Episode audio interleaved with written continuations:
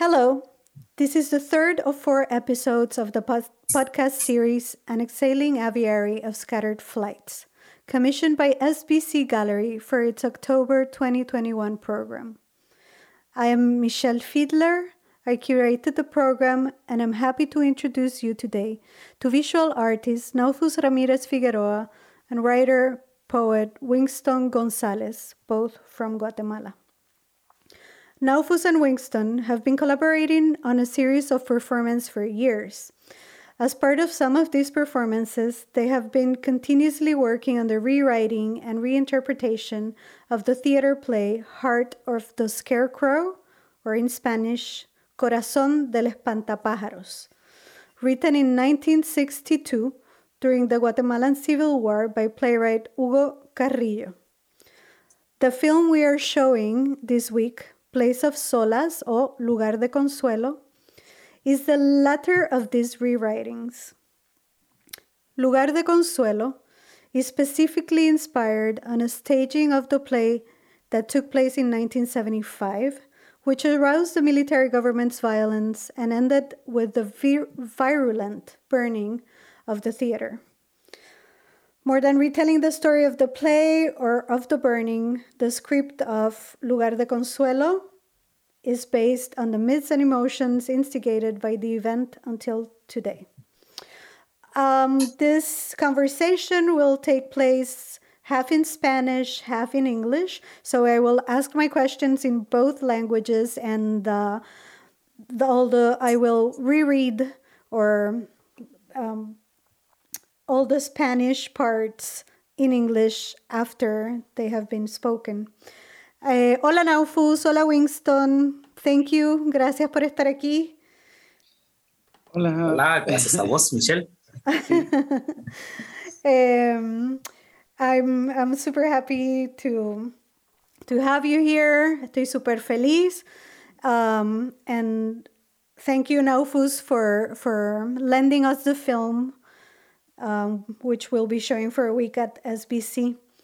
Um, ¿Nos podrían compartir brevemente la historia de Corazón del Espantapájaro de Hugo Carrillo? ¿Por qué, me, me interesa por qué decidieron reescribir e reinterpretar la obra? Um, ¿Y en qué, qué, cuánto tiempo llevan trabajando con ella? ¿Y, y cómo es esa colaboración? Um, voy a decir en, lo voy a decir en inglés ahora. Um, could you please um, share with us like a brief history of the play of Corazón del Espantapájaros? Um, why did you decide to rewrite and reinterpret it, maybe more than that? And how long have you both been working on it? Um, well, um, well, I, I, I grew up hearing about the play because, uh, well, I always heard about it um, in, uh, I think, the in Guatemala City when I, I was a child. Um, and I think uh, a generation after me and a generation before, it was a practice to take children every week to the theater. Uh, for me, when I, I lived in Guatemala, I was taken to the theater maybe twice or three times a week so it was uh, you know it was just a like a children's activity and uh, the uh, Universidad Popular uh, still now mostly dedicates itself to uh, presenting plays for theater. So when I heard my family uh, speak throughout the years about Corazón de Espantapájaros, I always presumed it was a children's play that they never took me to.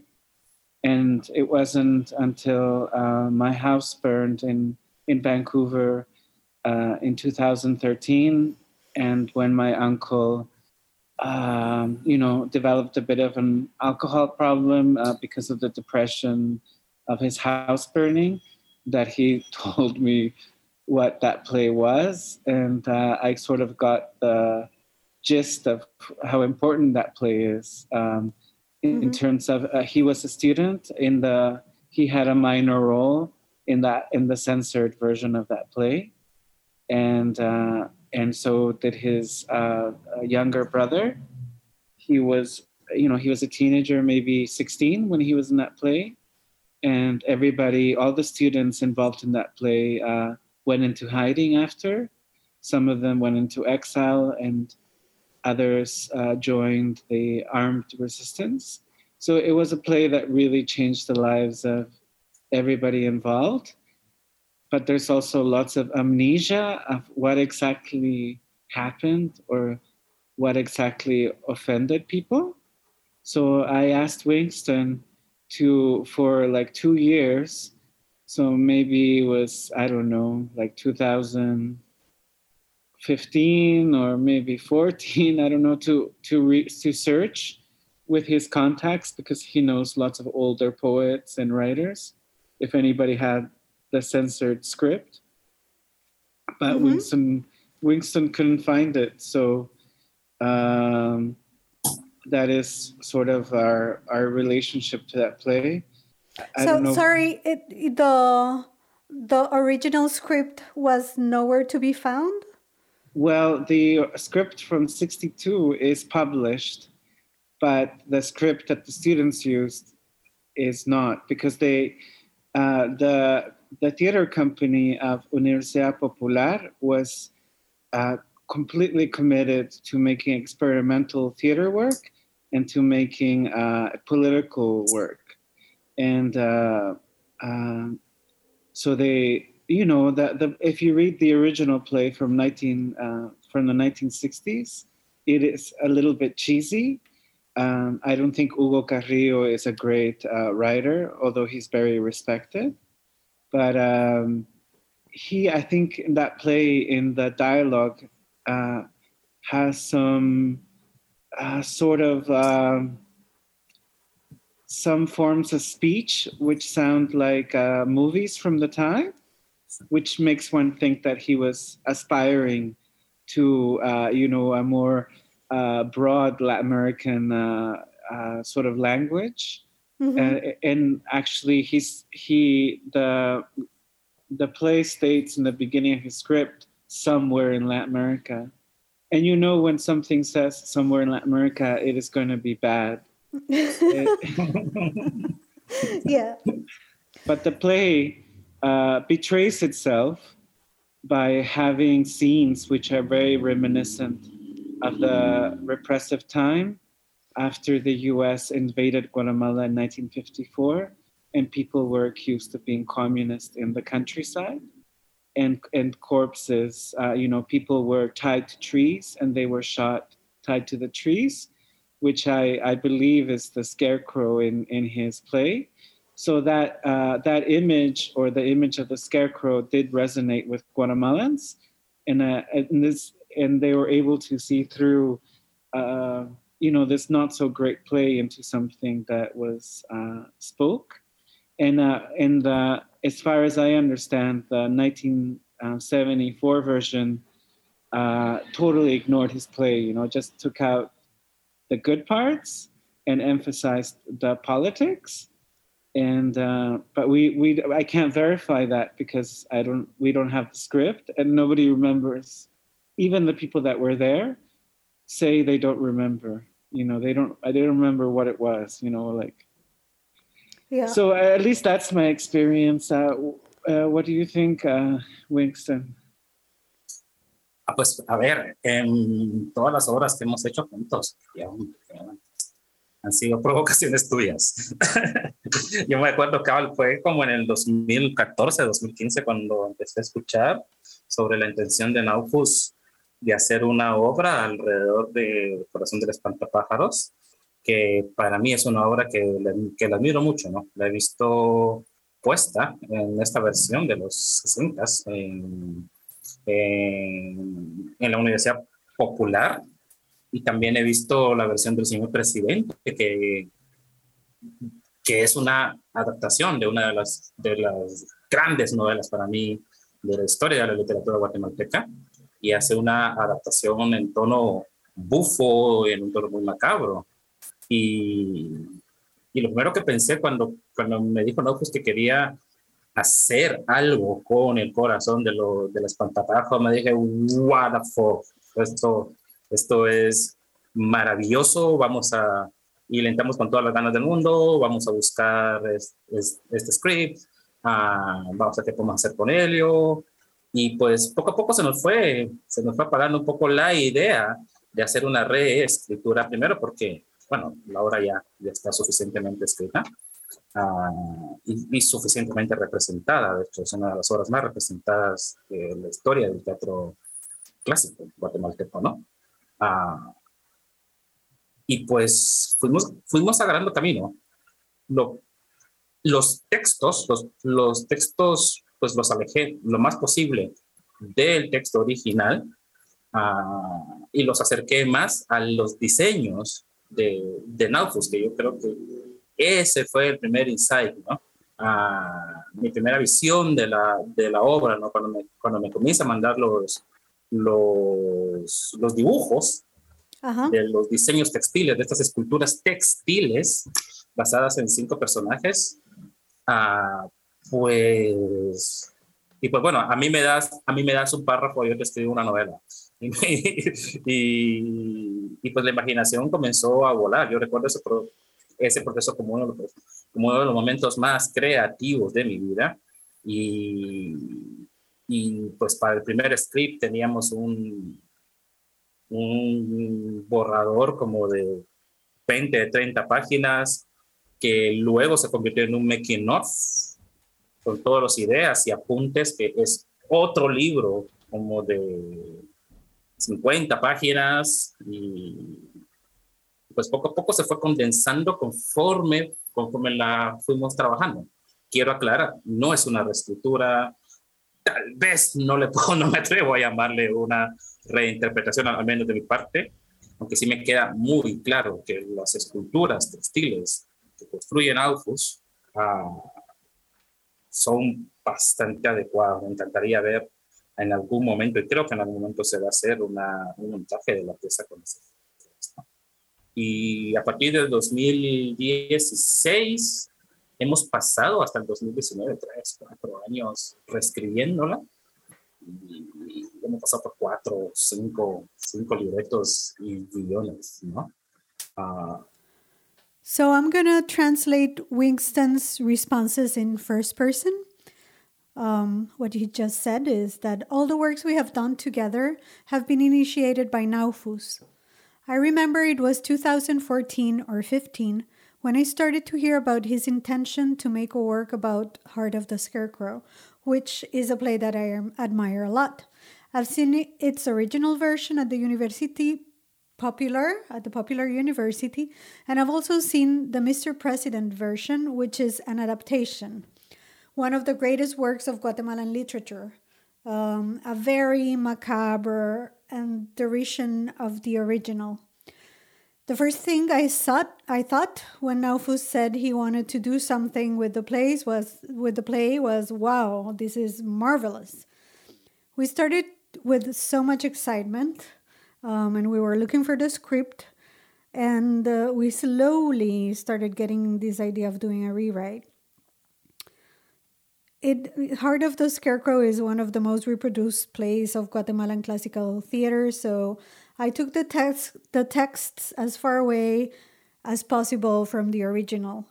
Um, I took them closer, in fact, to Naufus' uh, costume designs. When he started sending me the drawings of these textiles and sculptures based on five characters, my imagination started to fly. I remembered I remember that process as one of the most creative times of my life. For the first script, we had uh, 20 to 30 pages that then became a making of with all of the ideas and notes, um, and that turned into another 50 page book. It might actually not be a rewriting or an interpretation or a reinterpretation, at least from my part. Um, and in general, from 2016, uh, we have been through five scripts, five different scripts. With the with Wingston's um, answer, we can then go um, directly to talking about the los vestuarios, talking about the the the costume. the costumes um, that uh, that are in the film that are all designed by by Naufus. Um, I'm interested in in this masks that cover the whole face. I to me it was super interesting most than anything like the mouth that the mouth is covered but you can still talk because when I started seeing the film um, it kind of I felt that the that the characters could perhaps not talk. Is it is there a reference to censorship in any way or um, I mean it, it's hard, you know, with this play because in Guatemala it, it is like it, it is the canon and there's no tradition of um, playing with a canon. So um, and also um, because most of my experience in theater was children's play, and children's plays are a lot about fantasy. Um, then I I totally um, well the the first work I did with this with this uh, play Espantapájaros immediately after my uncle. Uh, well, not immediately, but soon after, my uncle told me his version of it, uh, of what his, he remembers and what happened was a series of aqua tints I did with Taller de Arte Experimental, no, Taller de Arte Gráfica, ay, no sé cómo es el, el tag. Mm-hmm. Uh, ah, sí, taller, taller Experimental de Gráfica. Yeah. Oh, I forget. Oh, I'm speaking Spanish or English. I forget what. You were just speaking English. yes, the uh, the workshop of experimental uh, graphic arts Guatemala. That would be the translation. And so I did a series of aquatints, uh, totally letting my mind just go, you know, just just go, you know, just what I imagined this play to be. And um, also, my my uncle, uh, when he was in hiding, uh, he shared the time of hiding um, with uh, Mayan with uh, Mayan people. So uh, there were, he told me about there was an interpretation uh, by the Mayan audience of the play of the of their own cosmovision of, of seeing things.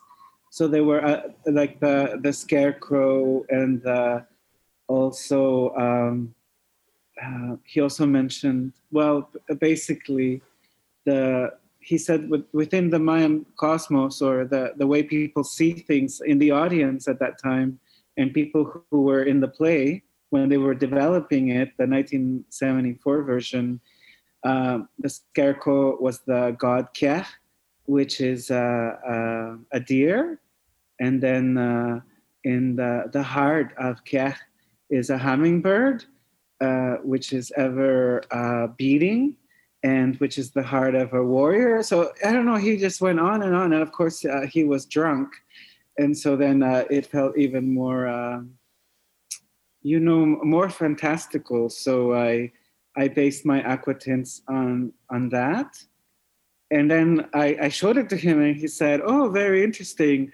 But we were an experimental theater company. We didn't use any costumes, anything. It was all bare, you know. It was all like no chair, nothing it was like bare bones. And of course, it was the 70s, so it makes sense, right? People were not really playing that much with uh, these many elements.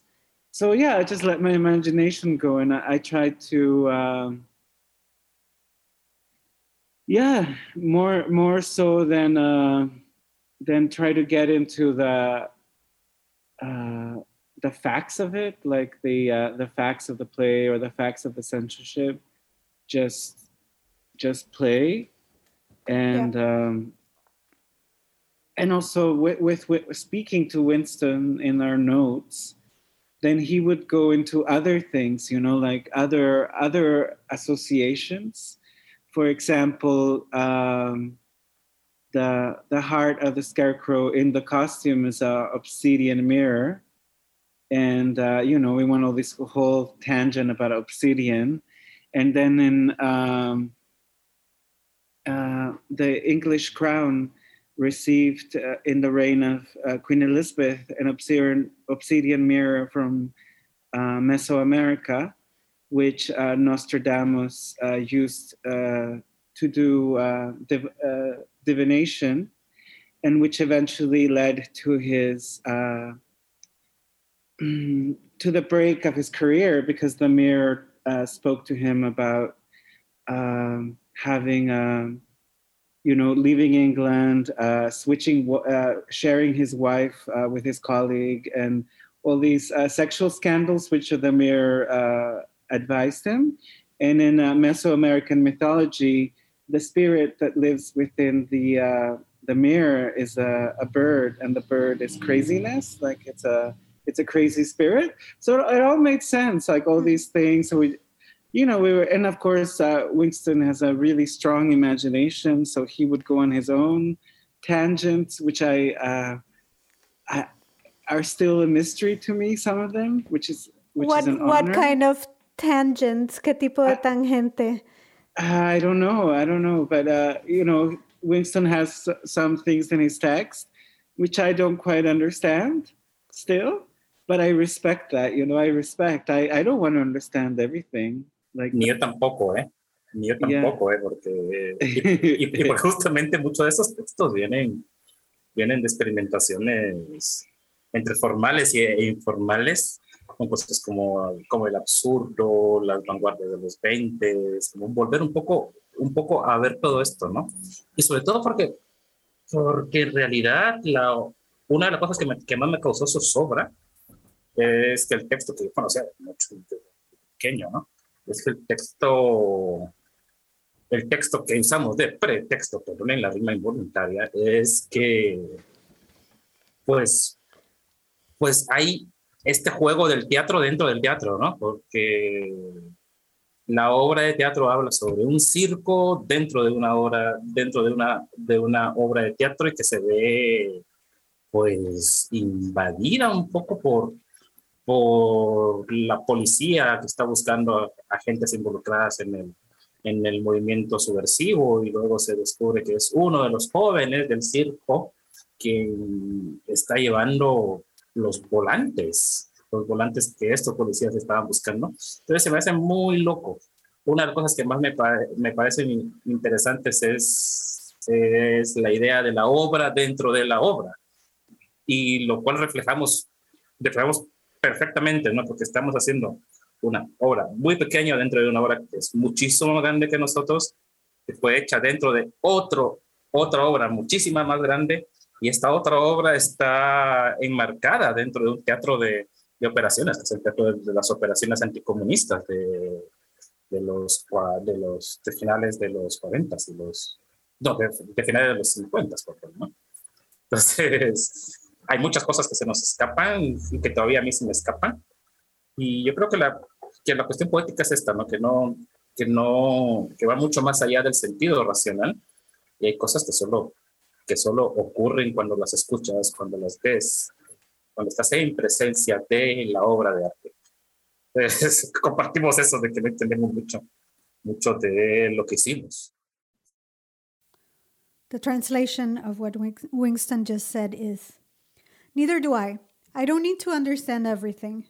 Many of these texts come from formal and informal experiments with the absurd or 1920s vanguard. The text we used as a pretext has a game of theater inside of theater because the play talks about a circus inside a play that is invaded by the police who are looking for people who are in the subversive movement. And then we discover that it's one of the young people from the circus who has the flyers that the police is looking for. So for me, it's interesting um, the play inside the play, and that's what we are doing. A small play inside a play that is so much bigger than us, and which was made inside another play that is so much bigger. And this play is marked by a theater of operations, a theater of anti communist operations that comes from the late 1950s. There's many things that I can't grasp, and I, and I think this is the poetic thing that it goes beyond rationality. It's things that only happen when you listen to them or see them when you're present. So we shared that of not understanding much of what we did. Winston. Entiendo que no tenemos que definir nada, estoy súper de acuerdo. Así que quería ver si nos podías decir algo más bien acerca del último monólogo que vemos en la pieza, el de todo desaparece. Eh, porque para mí fue un momento de tanto como gran angustia o dolor, pero también de alivio. So what I'm asking Wingston is, uh, I understand that we, I'm, I'm telling him that I understand that we don't have to define anything, but and that so I just wanted to to skip and and see if uh if you could if he could ugh. I'm gonna do the English one again. So I'm telling Wingston that I understand that we don't have to define anything, and and I'm uh, asking him to just um, explain something or say something about the last monologue of the film, which is called todo, or which is todo desaparece or everything disappears, because to me it was a moment of great both grief and relief.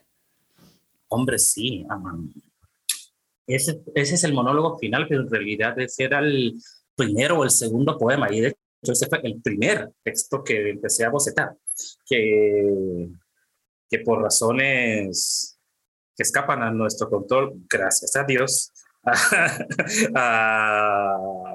terminó siendo el monólogo final ¿no? de esta versión. Pues ese texto, pues era el texto que servía como de apertura, como de bisagra entre la, la, la pieza que teníamos en la cabeza y un nuevo comienzo. Y, y pues habla de, de, de, eso, ¿no? De qué es lo que pasa cuando la, la represión aparentemente ha terminado, cuando ya no hay más motivos para seguir en la lucha política, cuando ya nos han aplastado, ¿no? Y todo esto desaparece. Y, y ocurrió una cosa fortuita, um, que fortuita, y pero no por fortuita menos maravillosa, que es la decisión que se tomó en el, en el escenario cuando, cuando Naufus, que fuiste vos quien decidiste que ese texto iba a ser el final. Eh, cuando estábamos grabándola en la Universidad po, po, Popular, ¿no? Y este país, este personaje que es el soldado, el Kaibil, uh, fue una decisión que me chocó muchísimo al principio, ¿no? No, es que Calvil ahora va a salir libre y va a ser parte de la sociedad, algo que yo no me esperaba. Uh, ya, ya con el tiempo fui comprendiéndolo, ¿no? fui comprendiendo, el de, fui comprendiendo cómo todo esto encaja con la idea de la desaparición de las cosas, ¿no? Y, y, y, y, hasta la fecha la versión que más, que más, que más me, me sorprende, primero porque, porque es bastante impropia un poco, ¿no? Es como decir, el malo ha ganado, la, la maldad ha ganado, ¿no?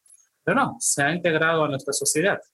Entonces, comenzó siendo un texto bisagra entre entre la obra original y este invento que hicimos con el texto y terminó siendo la bisagra entre nuestra obra y el mundo real.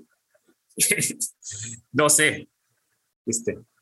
¿Viste? Y, y todos estos textos, de hecho, están hechos para ser recitados, para ser repetidos, ¿no? Como si fueran oraciones, salvo un poco el texto de la dama que, ya es otra, que es otra cosa, porque habla sobre esta reina, que su marido se lo acaban de llevar unos aliens extraterrestres por allá por Managua y que y hay, y hay toda una historia de fantasía alien extraterrestre ahí que en realidad espero que quien lo vea sepa encontrar las, los símbolos y las imágenes para no hacerlas spoiler. ¿verdad? This is Winston's uh, response in first person again. That was originally the first or second poem. It was the first one that I wrote, and it ended up being the final monologue of, monologue of this version for reasons be- beyond our control. It served as an opening, a division between the play we had in our head and a new beginning, and it talks about what happens when repression has apparently ended. When there's no more reasons to keep the political fights going, when we have been crushed and everything disappears. A random but marvelous thing happened, and it was that Naufus decided on stage that the text would be the final one. So this character, the soldier or Kaibil, gets free and becomes part of society. It was something I wasn't expecting. I started understanding how this all fits with the idea of the disappearance of things, and until today, it's the version that amazes me the most because it's somewhat improper. It's like saying that the bad ones have won, that evil has won. But no, it has integrated into our society. So it started being a text that divided our version of the play, and it ended up being the division between our play and the real world. Bueno, muchas gracias. I think this is all the time we have. Unfortunately, this could have been a longer conversation, but it's quite amazing. Thank you both, Wingston, Naufus. I hope to see you soon. Both. Thank you, Michele. Muchas gracias, Michele y Naufus. Michele.